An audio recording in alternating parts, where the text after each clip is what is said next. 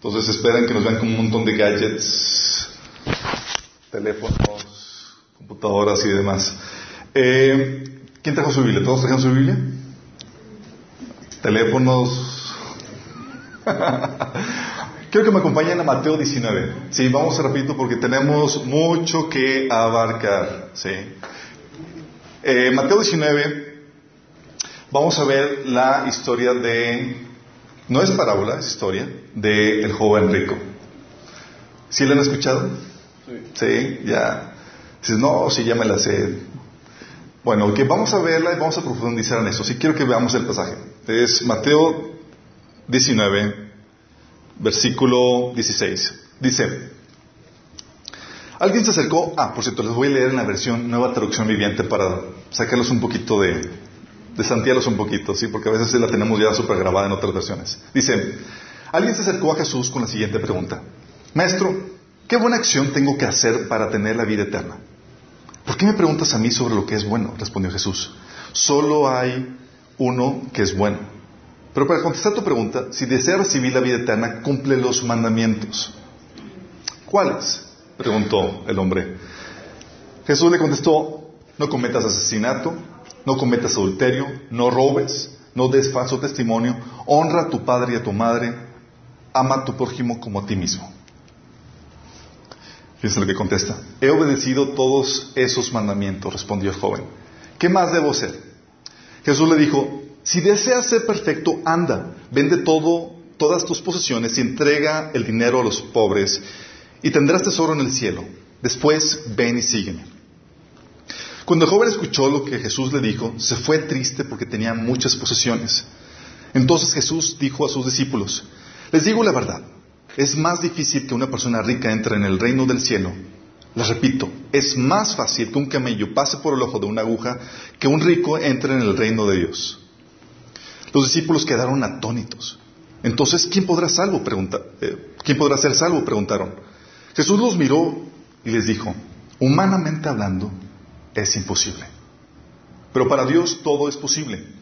Entonces Pedro le dijo, nosotros hemos dejado todo para seguirte. ¿Qué recibiremos a cambio?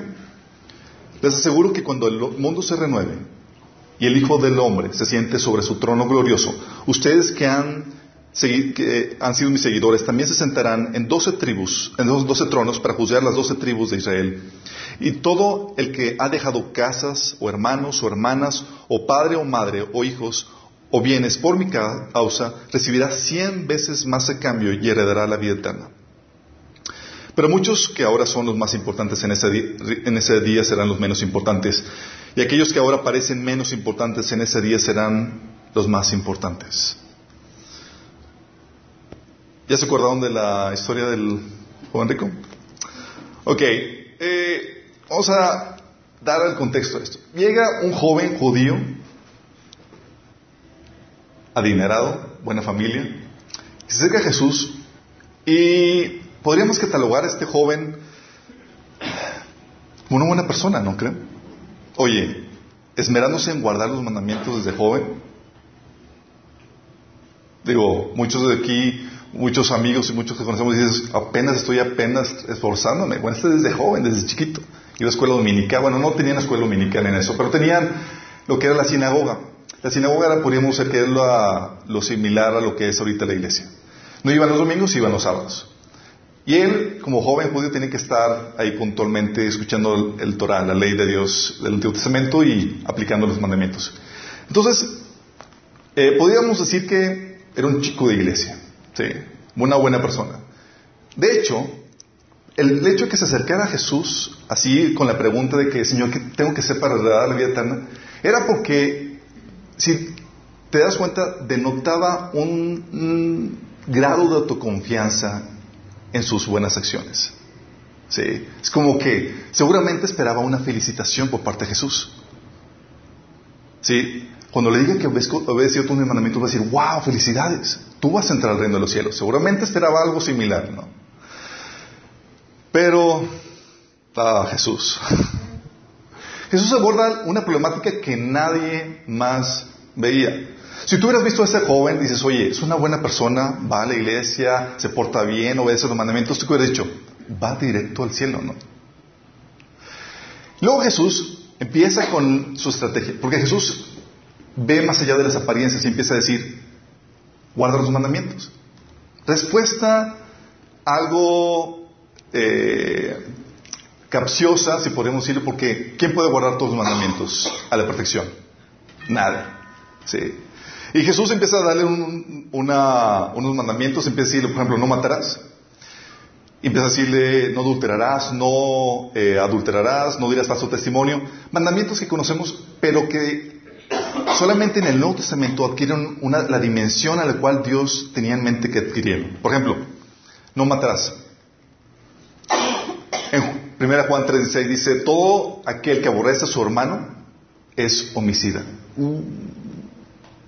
O sea, no solamente era matar, o sea, es como, si ya aborrezco a alguien, si ya odio a alguien, es homicida. De hecho, Mateo 5:22 dice, si maldices a alguien, corres peligro de caer en los fuegos del infierno. Vamos adquiriendo la dimensión. Jesús sabía esto, de hecho ya lo había predicado antes. Él esperaba que yo hubiera escuchado su predicación, es como que ya escuchaste la sesión, la grabación de, la aplicación del, del monte, y ahí verás esa cuestión. No adulterarás, ya sabemos lo que Jesús dice. Pero yo digo que el que mira con pasión sexual a una mujer ya ha cometido adulterio con ella en el corazón. No, no hurtarás. Y dices, oh, pues yo no le he robado a nadie. Pero también dice la Biblia, pagad todo lo que debéis. Al que tributo, tributo. Al que impuesto, impuesto. Ya con el impuesto estamos hablando de que... respeto, al que si le debes a alguien respeto, respeto. Al que honra, honra. No debáis nada a nadie, sino el amarnos unos a otros. Hay una deuda, hay algo que tienes que pagar, que es el amar a tu prójimo, mutuamente. Sí. Si no, se te puede acusar, acusar de ladrón. No dirías su testimonio. Apocalipsis 21.8 dice, todos los mentirosos tendrán su parte en el lago que arde con fuego y azufre. Pero bueno, Jesús le dio los mandamientos, él se le fue por, dijo, yo los he cumplido. No sabía creo que la dimensión de lo que estaba hablando Jesús. Entonces Jesús dice, ok, bien, ya los has cumplido, vamos a tocar el problema de raíz y pone el dedo en la llaga. El problema del joven no era que eh, no obedecía los mandamientos, era aplicado eh, dentro de lo que cabe, era una buena persona, pero le dice, vende lo que tienes y dalo a los pobres. ¿Es un requisito para seguir a Jesús vender todo lo que tenemos? No. Pero ¿sabes qué estaba haciendo Jesús aquí? Estaba queriendo derrumbar el ídolo que este joven rico tenía. Cuando ya conocemos el pasaje de Apocalipsis 3:20 que dice, yo estoy aquí a la puerta y llamo, ¿sí? El que abre la puerta, eh, entraré a él y cenaré con él y él conmigo. La problemática es cuando muchas veces nos dicen que cuando Jesús entra a la puerta, Él quiere entrar y tomar el trono de nuestra vida. Si a veces lo queremos dejar entrar y dejarlo pasar en el recibidor, ¿no? Así como que quédate Jesús. Pero Jesús entra directamente y dice, ¿sabes qué? Ok, vamos a tocar, abordar este tema. Dice, y él sabía que la problemática que tenía el joven era la avaricia. Fíjate lo que dice Efesios 5, 5 con respecto a la avaricia. Dice, pues el avaro es un idólatra que adora las cosas de este mundo. ¿Sabías que la avaricia es idolatría? Dice 1 Corintios 6, 11, dice, 1 Corintios 6, 10 dice, ni los ladrones, ni los ávaros, ni los borrachos, ni los maldicientes, ni los estafadores heredarán el reino de Dios. O sea, los pone aquí como la clase que está excluida por completo. ¿Sí? Oye, dices, bueno, gracias a Dios yo no tengo esa problemática, soy un joven no tan rico, eh, digo, no es como que tenga esa problemática. Bueno, ¿Qué es un ídolo? ¿Sí? En este caso, el, ídolo de este joven eran las riquezas. ¿Sí? Pero no está excluido, no está, eh, no, no significa que solamente las riquezas pueden ser los ídolos en sus corazones. ¿Sí? Ah, los ídolos son todas aquellas cosas que te impiden seguir a Jesús. Sí. es aquello que, por definición, es aquello que amas más que a ti mismo. ¿Se acuerdan los mandamientos de Jesús? Es, primero, ¿cuál es el primer mandamiento? Amarás a Dios sobre todas las cosas. Y el segundo, amarás al prójimo como a ti mismo. Supone que el prójimo, toda la demás creación de Dios, es a la par que, igual que yo. Sí. Los amo igual que yo me amo a mí mismo. Pero Dios es aquello que amas más que a ti mismo. No igual, más que a ti mismo. Ya está poniendo la, posición de, un ídolo. Eh, y es ahí donde Jesús lo que hace es confrontar el ídolo. Y es aquí donde quiero que metamos, nos metamos un poquito de detalle de qué es un ídolo y cómo puede aplicar eso. Porque aquí en este joven era las riquezas, pero no, no necesariamente eso. Ídolo es aquello que roba total o parcialmente el amor o gloria o honra o fidelidad, atención o servicio que le debemos solo a Dios. ¿Saben? ¿Se acuerdan en el Antiguo Testamento los que han leído la Biblia? Se encuentran a Dios celoso de Israel, no porque Israel lo haya abandonado a Dios por completo, porque tenían a toda la gama de dioses y Jehová. ¿sí? Y decía, eh, eh, eh, me estás robando. Toda esa honra que le estás dando a otros dioses me pertenece a mí también. ¿Sí? Los tipos. Los ídolos pueden ser típicamente los seres espirituales. Las imágenes y todo eso que las, de las culturas paganas son representaciones de seres espirituales según ellos. Eh, de dioses, eh, personas que murieron, etcétera. Las imágenes obviamente son esas representaciones. Eso, todo eso deriva del ocultismo y está explícitamente prohibido en la Biblia. Pero también pueden ser los ídolos personas. Personas que tú y yo conocemos, personas que están vivas aquí. Tú puedes idolatrar a tu novio, tu novia, tu esposo. Tú puedes idolatrar a tu líder, tu pastor. Puedes incluso idolatrar no solamente personas, sino también cosas. En este caso, el joven rico idolatraba sus recursos, sus riquezas. Pero también podemos idolatrar nuestros roles, la posición que tenemos. Sí. Oye, tal vez tengas una posición de autoridad y es como que, wow, todo para salvar esa posición. O tal vez pueden ser una situación.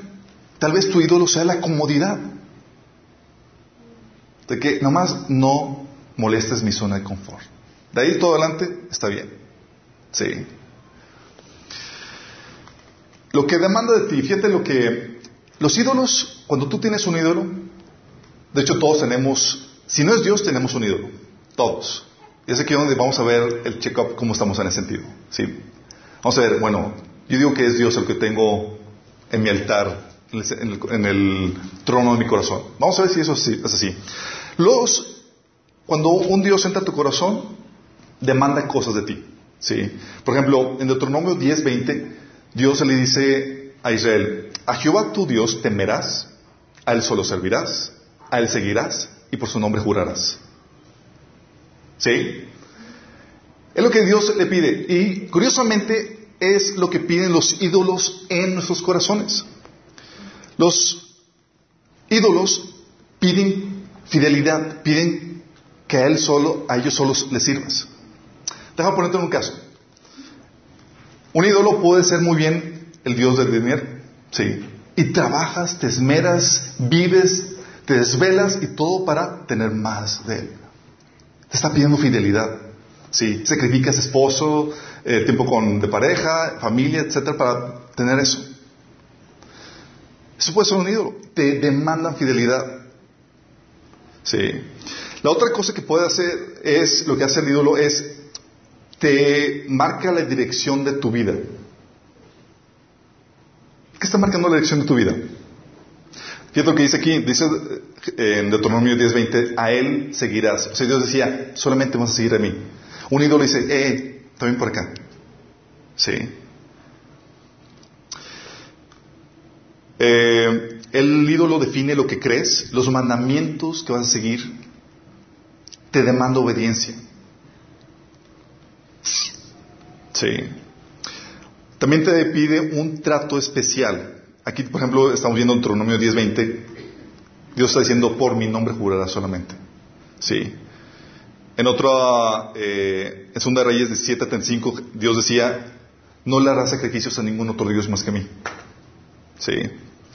Ya sea que les jures a su nombre, que te arrodilles, que les ofrezcas sacrificios o que los trates de forma especial, porque son tu especial tesoro. Eh, también lo que hace un ídolo es que te pide un mayor, un amor mayor que el que tienes por ti mismo. Ahí donde dice Éxodo 25, Dios decía, no los adores. Adorar, y estamos hablando de que estás dándole un amor mayor que ti mismo. Se nos ordena amar al prójimo como nosotros mismos, pero solamente a Dios por encima de nosotros mismos. También un ídolo te pide que tengas temor o reverencia. ¿Sí sabes que dice la Biblia que dice a Jehová tu Dios temerás? Y dice en la Biblia que el principio de la sabiduría es el temor a Jehová.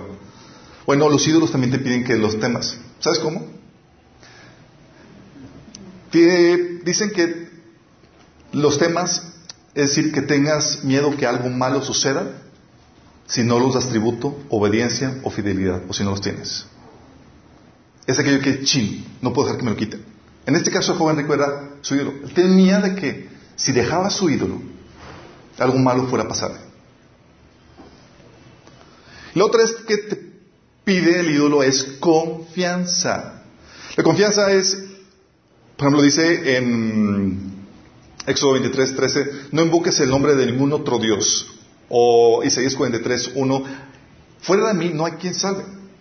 El ídolo demanda que confíes en Él, que acudas a Él para salvación o auxilio.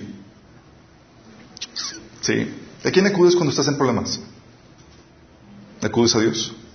Una cosa es reconocer que Dios obra a través de los canales de bendición, personas. Pero muchas veces perdemos de vista a Dios y empezamos a ver el canal, nada más. Y con ese peligro de hacerlo, él ese canal de bendición, una, un ídolo. ¿Qué es lo que prometen los ídolos? Los, los ídolos prometen ayudarte, salvarte, guiarte, prometen bendecirte, proveerte, prosperarte, prometen satisfacerte, satisfacerte emocionalmente, darte paz, gloria, honra. Prometen, en pocas palabras, hacerte feliz. Una persona no tiene un ídolo nada más porque sí, es porque me prometió algo, me vende algo. Sí, sin eso no puedo vivir. Pero la, realidad es que los ídolos defraudan. No cumplen lo que prometen, son, dice la Biblia, cisternas rotas. Sí. Jeremías 2.13 era el reclamo que eh, Dios decía al pueblo de Israel. Decía, me dejaron a mí fuente de agua viva y cavaron para sí cisternas rotas que no tienen agua. Eso es lo que es un ídolo. Dejas a Dios y vas por algo que te vendieron, mal. ¿sí? Te estafaron. El ídolo estafa. Y dices, wow, tengo agua y voy a ser. No, son cisternas rotas. No satisfacen. Sí.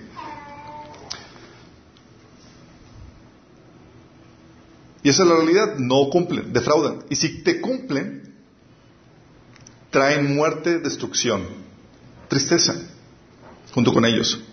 Por ejemplo, aquellos que lograron obtener su ídolo del dinero, dice 1 Timoteo 6, 11, pues el amor al dinero es la raíz de toda clase de mal. Y algunas personas, en su intenso deseo por el dinero, se han desviado de la fe, de la fe verdadera, y se han causado muchas heridas dolorosas. ¿Sí te das cuenta? Sí, obtuviste tu ídolo, pero con dolor. Lo otro es que todos te defraudan y si te cumplen lo que te dan, traen muerte y destrucción. Dios, en cambio, no defrauda y trae bendición y trae vida. Dice, todo el que confíe en Él jamás será avergonzado. Todo, eh, eso viene en Romanos 10, 11. Eh, También dice, la bendición de Jehová es la que enriquece y no añade tristeza con ella. ¿Por qué? Porque no es un ídolo para traicionarte, no te está vendiendo una mentira. Sí. Los ídolos son como placebos de que te venden algo, te prometieron algo, pero tienen detrás muerte. Sí. ¿Cómo identificas los ídolos en tu vida? Ok, así que vamos a hacer cómo identificarlos. Uno, Cualquier cosa diferente a la palabra de Dios a la cual hayas concedido una fe y fidelidad ciega. Fíjate, va de nuevo. Cualquier cosa diferente a la palabra de Dios a la cual hayas concedido una fe y fidelidad ciega. Fíjate, los ídolos no les gusta ser cuestionados. ¿Por qué? No les gusta ser cuestionados ni indagados porque tienen su fundamento en una mentira. La promesa que te dan es una mentira. Si tú le rascas y averiguas, dices, ups, Sí, por ejemplo, la promesa de las riquezas, de que te van a hacer feliz. Las personas que llegaron a este lado y que son ricos dicen, no vengas, no vas a ser feliz. Y pero todo el mundo, ay, va. Sí.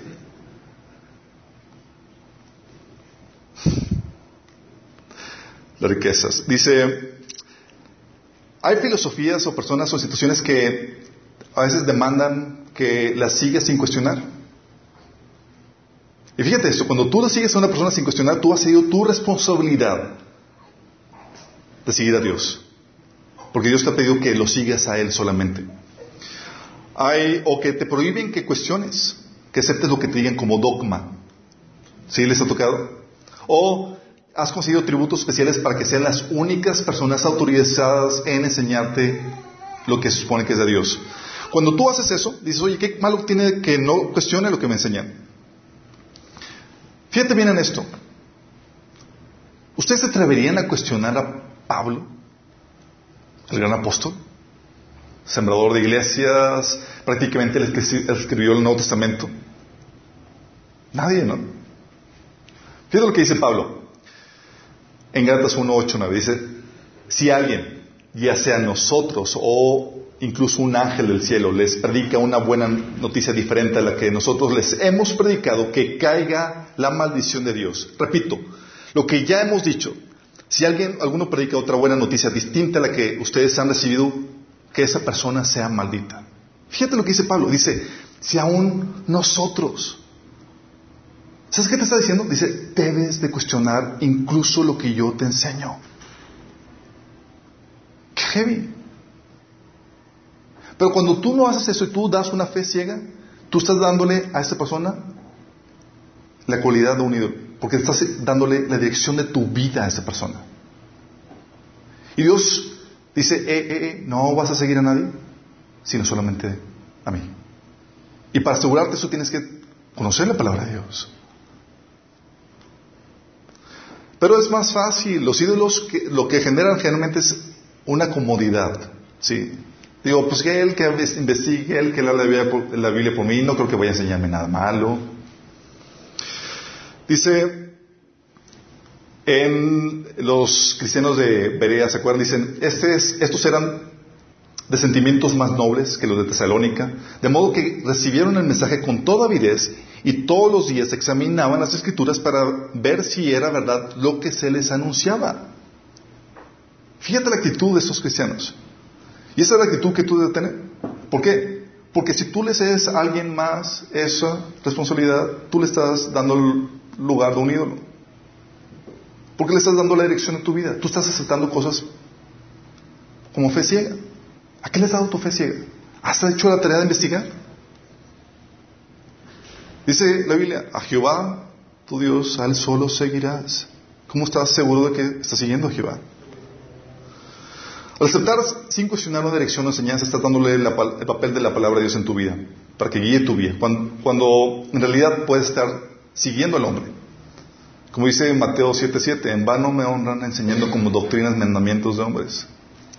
La otra cosa que hacen los ídolos, para identificar cualquier cosa que condiciona tu fidelidad o obediencia a Dios. ¿Qué cosa está condicionando tu fidelidad u obediencia a Dios?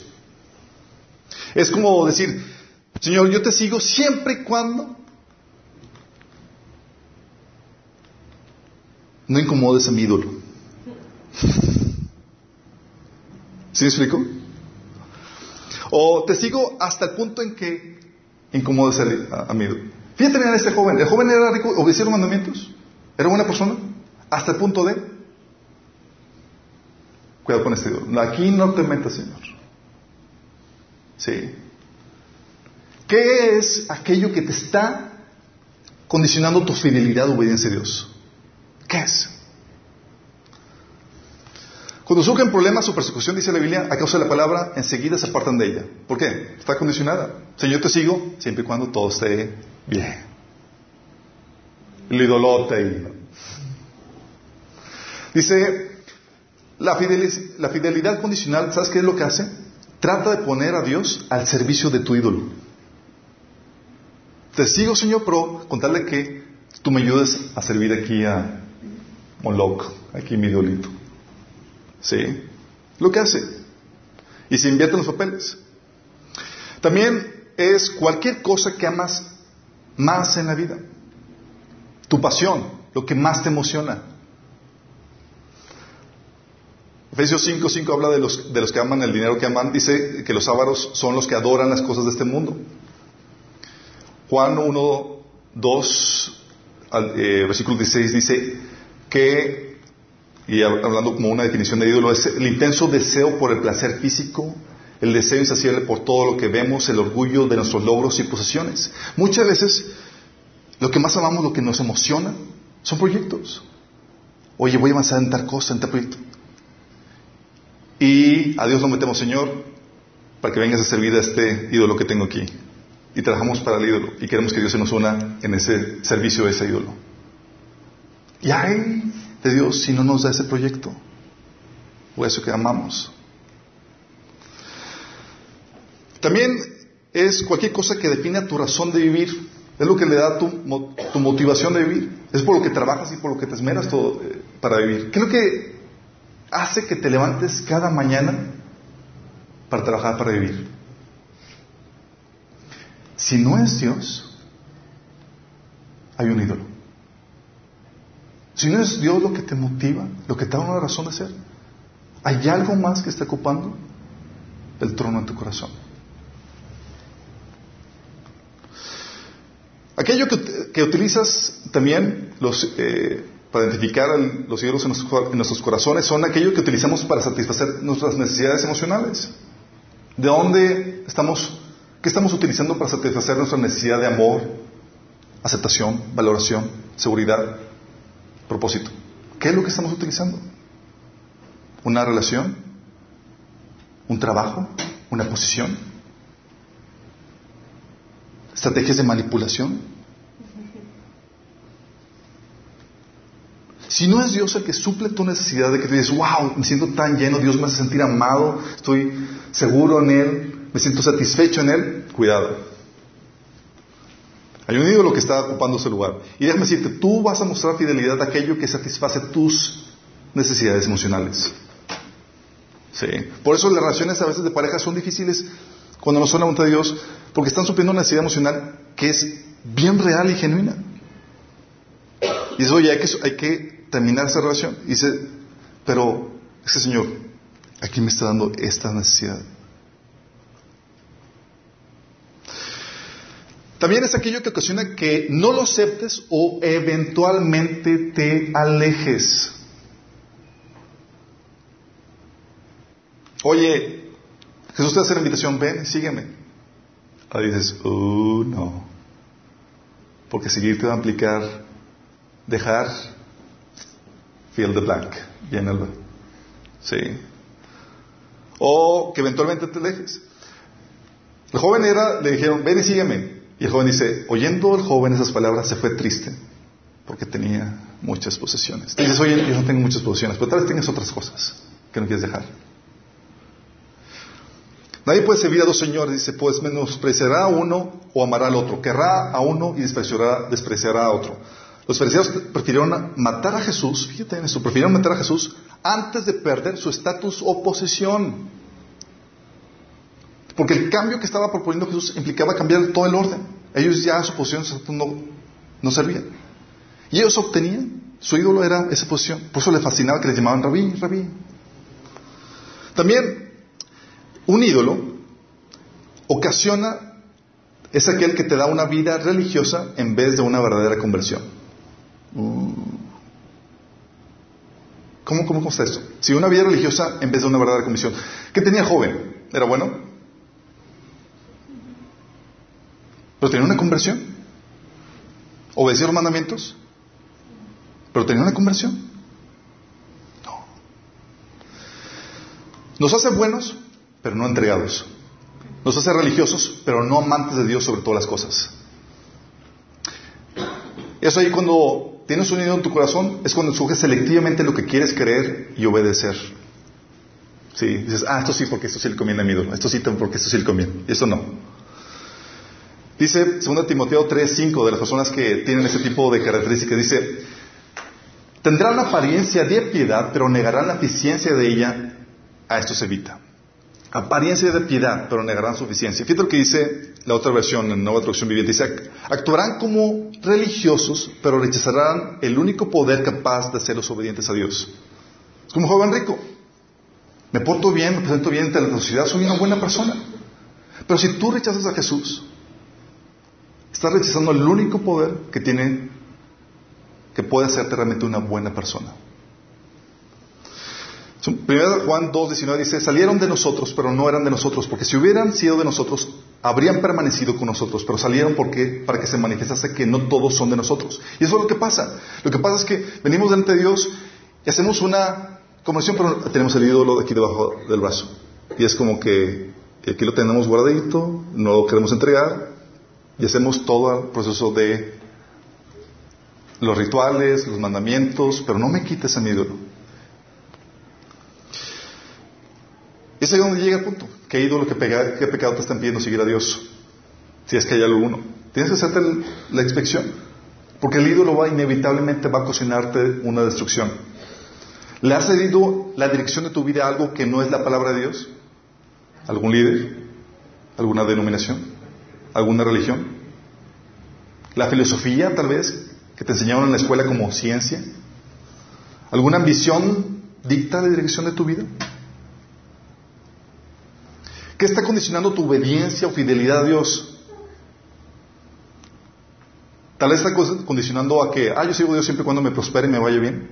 O sea, tienes como ídolo la prosperidad, la comodidad. O tal vez estás condicionando tu obediencia y fidelidad a Dios a que te traten bien y no te hieran. Suele suceder. Es donde dices, oye, yo, mi comodidad emocional es lo más importante. Cuidado. O tal vez a que estás condicionando tu obediencia a Dios a que te dé una pareja. Si yo recuerdo situaciones, amigos cristianos que comenzaron conmigo y que se apartaron porque un año, dos años, cinco años, diez años sin, sin pareja, dijeron, ¿sabes qué? Ahí te ves Dios, y me voy al mundo, consigo algo, y ya se quedaron. ¿Qué condiciona tu obediencia fidelidad de Dios? Tal vez a que cumpla tu sueño o una visión para tu vida. Cuidado. ¿Qué estás amando más que a Dios? la comodidad, lujos, el placer físico, tus amigos, tu esposo, tus hijos, tu familia, tus posiciones materiales, tus logros profesionales. Si no es Dios, ¿qué ídolo te está dando la razón de vivir? ¿Tu pareja? ¿Tu familia? ¿Sueño de éxito profesional? ¿Proyecto de vida? ¿Una casa bonita? un mejor auto, un mejor estilo de vida, salir de problemas económicos. Si no es Dios, ¿qué ídolo está supliendo tus necesidades emocionales? ¿Tu pareja, el dinero, la posición, donde vives, tus amigos? ¿Qué ídolo están pidiendo, te están pidiendo que sigas a Dios o qué ídolo está cocinando que te alejes? Oye, dices, soy alejado. Es por un ídolo. Oye, Realmente me cuesta comprometerme a Dios. Es por un ídolo. A final de cuentas, esa es la problemática. Son los ídolos en nuestro corazón. Pero Jesús ah, es el personaje incómodo. Oye, ¿por qué poner el dedo en la llaga? Porque decir, ah, bueno, vende la mitad de tus bienes. Ándale, ya. La mitad, bueno, una tercera parte. A ver, ¿cuánto quieres vender? ¿Por qué tiene que ser así, Señor? Y así es con nosotros. Jesús no es como el resto de las personas. Primero, Él no está dispuesto a sacrificar tu salvación por su ego. A Él no le importa si le sigues o no. No se vayan, por favor. Ay, joven rico, uno más así para la, la congregación. No, no, no, no. no. A él no le importa eso. Si él necesita la verdad que te salva, va a ahuyentar gente, así sea. Esa es la actitud de Jesús. Fíjate, en una ocasión que estaba hablando palabras y era, Jesús no hablaba con pelos en la boca. Sí, dice en la Biblia que sí. Dicen algunos que si estuviera hoy, tuviera una iglesia, no tendría muchos miembros, digamos. Dice en Juan capítulo 6, dice, al oírlas, muchos de sus discípulos dijeron, dura es esta palabra, ¿quién la puede oír? ¿Se imaginan? Sabiendo Jesús en ese mismo, en, ese, eh, en sí mismo, que sus discípulos murmuraban de esto, les dijo, ¿esto les ofende? y todos, sí, Señor. Desde entonces muchos de sus discípulos volvieron atrás y ya no andaban con él.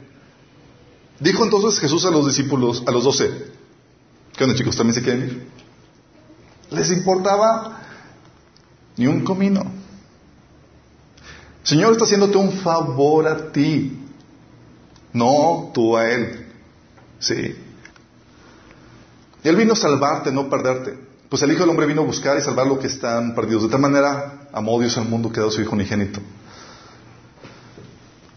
Por eso, chicos, Él siempre va a confrontar los ídolos en tu corazón.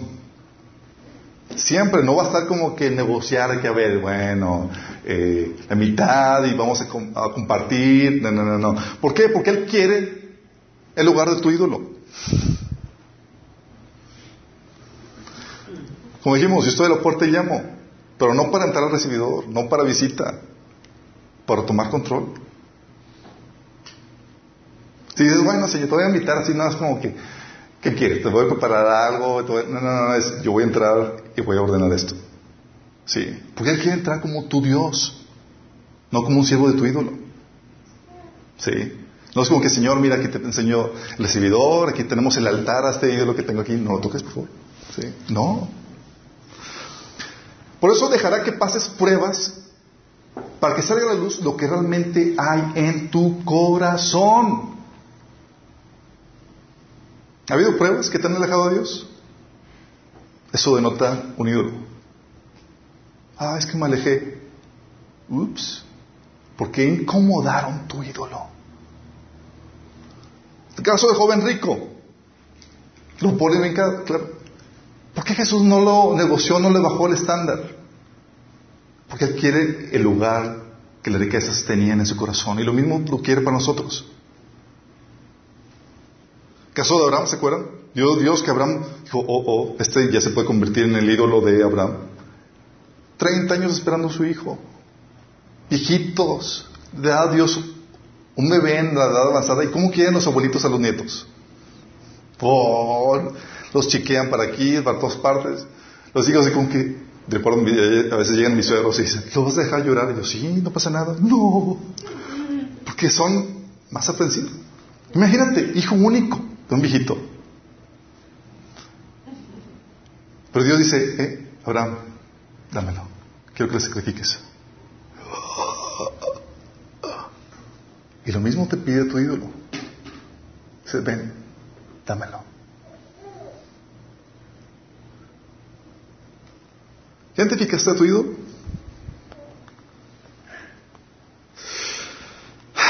Lo hace por amor. Él no dejará que se exponga, Él dejará que se exponga lo que hay en tu corazón para que tengas una verdadera conversión.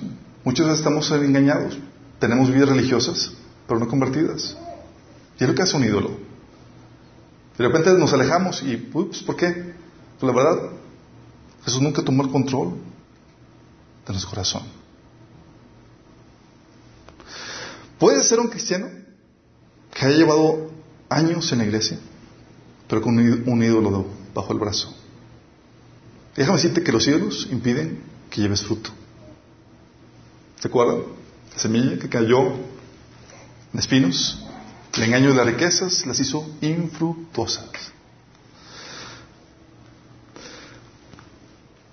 Oye, ¿por qué no la poligamia espiritual? Estaría brutal, ¿no? La poligamia espiritual. Oye, que le dijeras, bueno, dile a tu hilo que estoy dispuesto a compartir el trono, que me haga cancha. Micha, micha. O, ok, vende una tercera parte, sí, y sígueme medio tiempo. Lo pudo haber dicho Jesús, ¿no? O vive para ti toda la semana y para mí el domingo nada más. Te pido nada más un día. Pero sigue, por favor. ¿Por qué no llegar a un acuerdo, a una negociación? Estaría genial. ¿Sí? Habría mucho más miembros en las iglesias, ¿no? Pero los ídolos en tu corazón te impiden que sigas a Jesús o que busques en ti una, una verdadera conversión. te dan una fidelidad condicional. Te sigo siempre y cuando no incomodes a mi duro, o hasta el punto en que lo que me lo quieras quitar. Y va a llegar al punto donde vas a tener que escoger entre uno o el otro. ¿Por qué? Porque por diseño, por diseño, en el trono de tu corazón solamente cabe uno. Por diseño. No es como que hay diferentes tronos. Bueno, para ti, para mí, para toda la... No, no, no, no, no. No es un panteón en el sentido literal de la palabra, sí. Sino es solamente un trono. Dice con respecto al diseño, que solamente hay uno, dice, no puedes servir a dos señores, pues menospreciarás a uno y llamarás al otro. Querrás mucho a uno y, despreciarás a otro. No puedes servir a la vez a Dios y a las riquezas, o a cualquier otro ídolo. Segunda de Corintios 16, 6, 16 dice, ¿y qué acuerdo hay entre el templo de Dios y los ídolos? Y luego Éxodo 25, yo soy el Señor tu Dios, soy un Dios celoso. Es decir, cuando lo dejas entrar, va a llegar directo a tornar tu corazón y decir, dile que se quite. Yo lo quiero. Y tú vas a decir, uh, podemos reaccionar como el joven rico. Ay, Señor, pues bueno, te voy a tener que dejar.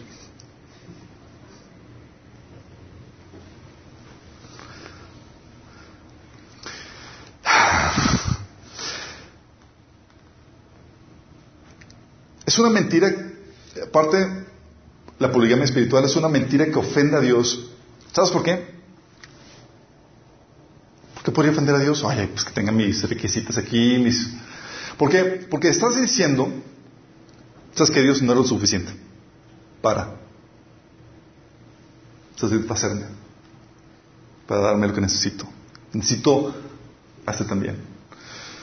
Dice, por dos males ha hecho mi pueblo. Me dejaron a mí fuente de agua viva y cavaron para mí cisternas rotas que no tienen agua.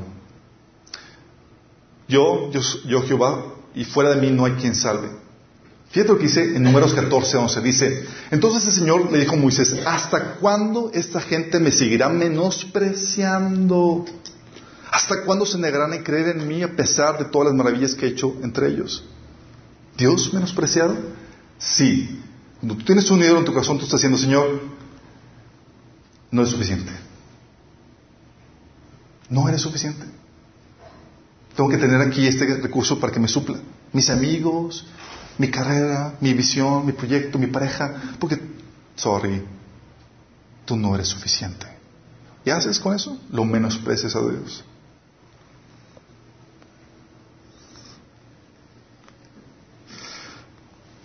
No solamente es una mentira, sino que también causa la ira y el juicio de Dios.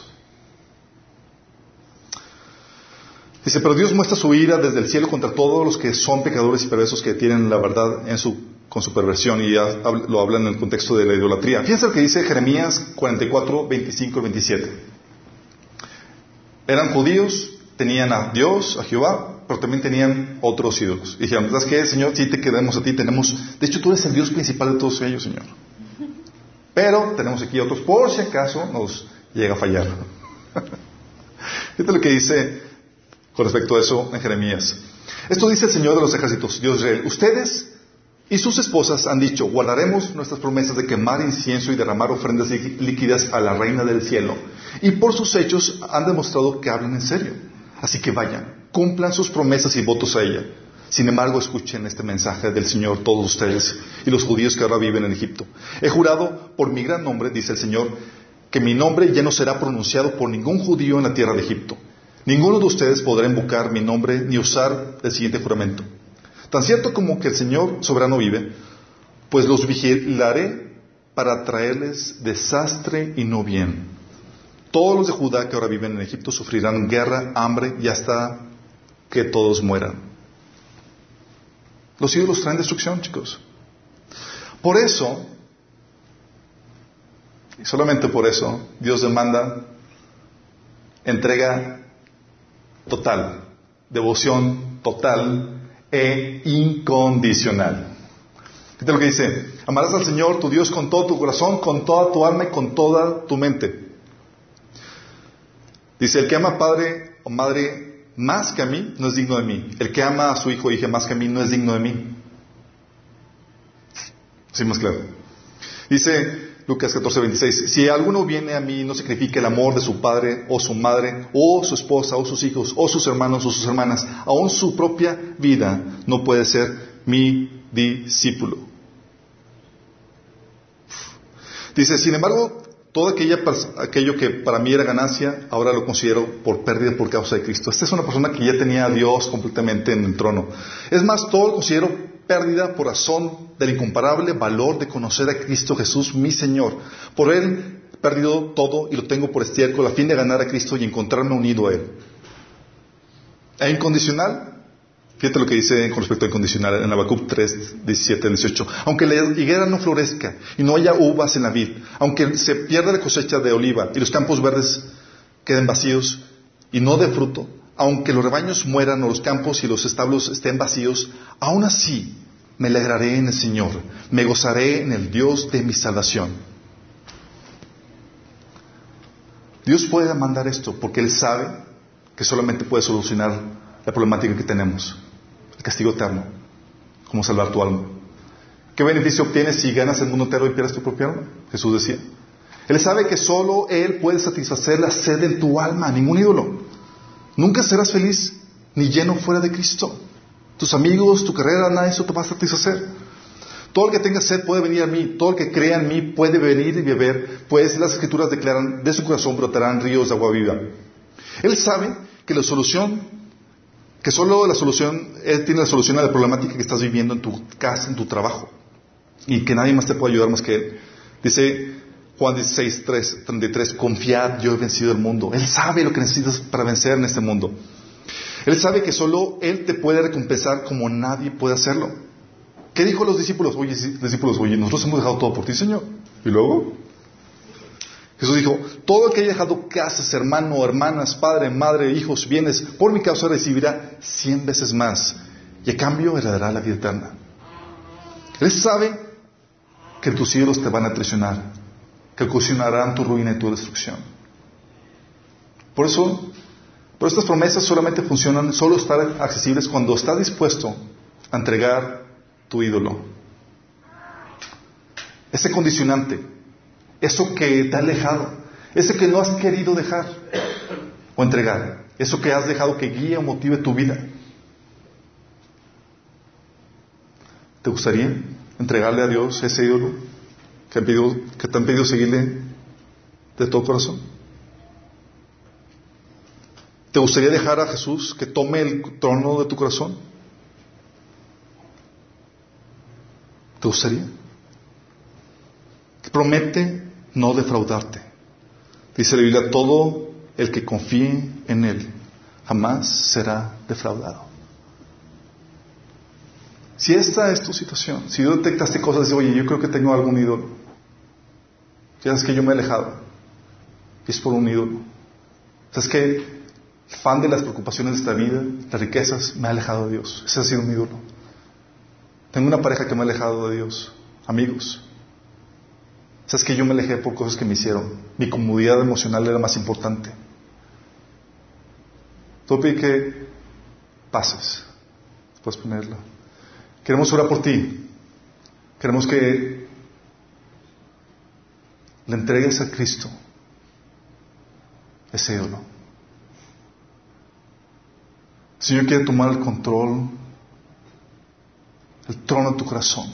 Y Él promete no defraudarte, satisfacerte como ninguna cosa en esta tierra puede satisfacerte. Cualquier cosa que tengas en tu corazón son cisternas rotas. No van a satisfacerte. Dices, oye, pero yo lo he probado y no me ha funcionado. Solo funciona cuando hay una entrega total, no con ídolos, y Dios. Solo funciona cuando Jesús está tomando completamente el trono de tu corazón. Si se llevó años y no ha funcionado, entonces tengo que tener mis ídolos. Es porque nunca le has dejado que Él tome completamente el trono de tu corazón. Si esta es así la situación, queremos invitarte.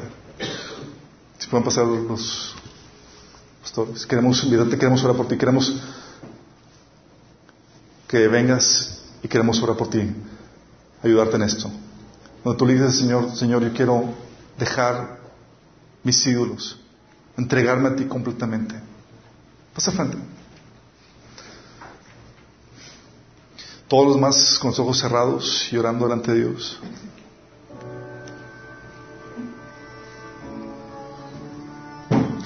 Ahí en tu lugar, si tú estás pensando dos veces para entregar tu vida a Cristo, yo te digo, no tienes mucho tiempo. Los ídolos en tu corazón, los ídolos que tú has seguido, quieren causar tu destrucción, pero Dios te ama. Y quiere pedirte que le entregues aquello, aquello que ha estorbado tu caminar con el Señor. Ahí en tu lugar, los que pasaron la frente, piden al Señor, díganle Señor, te entrego Señor mi ídolo. Quiero que hoy tomes completamente el trono de mi corazón. Quito todo acondicionante, Señor. Hoy renuncio a todo aquello que ha estado condicionando mi fidelidad a ti. Renuncio, Señor, a aquello que ha estado obstruyendo mi caminar contigo.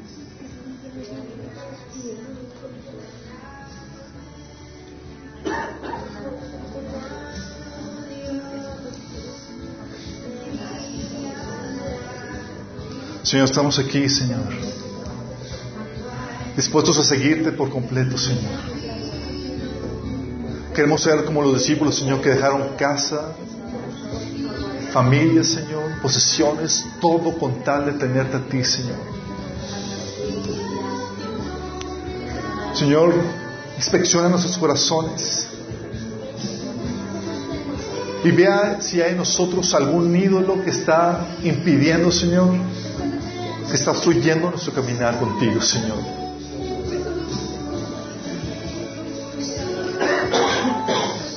Examínanos, Señor. Examínanos.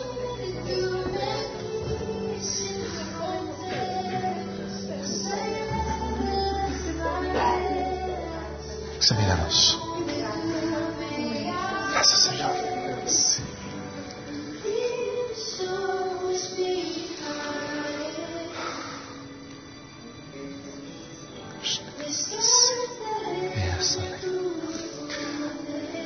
Tal vez tú nunca has aceptado a Jesús como el Señor de tu vida.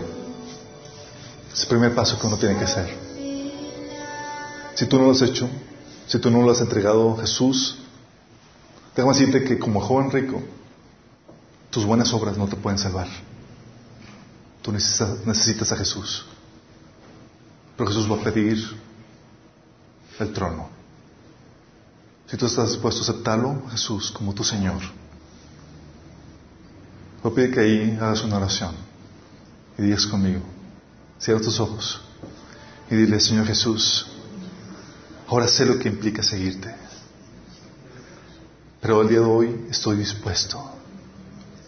Me arrepiento, Señor, de mis pecados. Y hoy te acepto a ti, Jesús, como el Señor, como el Dios de mi corazón, de mi vida. Te recibo, Señor. Te pido que jamás salgas ahí. Cambia, Señor, lo que tengas que cambiar.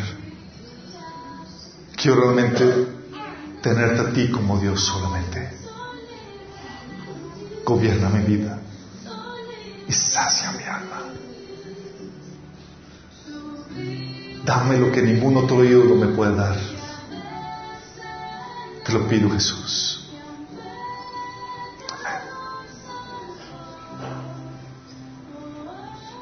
Si tú hiciste esta oración, me gustaría que al final abordaras a los chicos. Queremos darte una Biblia. Es el comienzo de tu caminar con Cristo. Lo requieres. No recuerda esto. Nada, nada puede satisfacerte.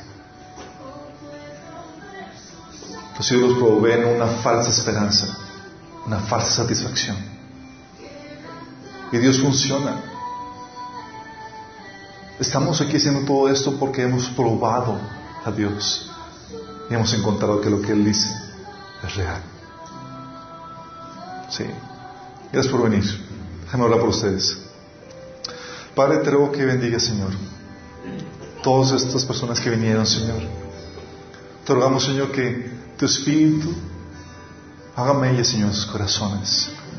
Sigue trabajando en sus vidas, Señor, para que tú les des todas esas bendiciones, Señor, que nadie más que tú puedes darles, Padre. Yo los bendigo en tu nombre, Señor, les encomiendo el poder, Señor, tu Espíritu Santo. Guárdalos, Señor, protégelos de todo mal, Padre. Y acobíjalos en tu presencia. Llámalos a tu presencia, Señor. Que entre semana puedan buscarte, Señor, diariamente. Pon hambre en ellos, Padre. Los encomiendo en tus manos, en nombre de Jesús. Amén. Gracias por venir.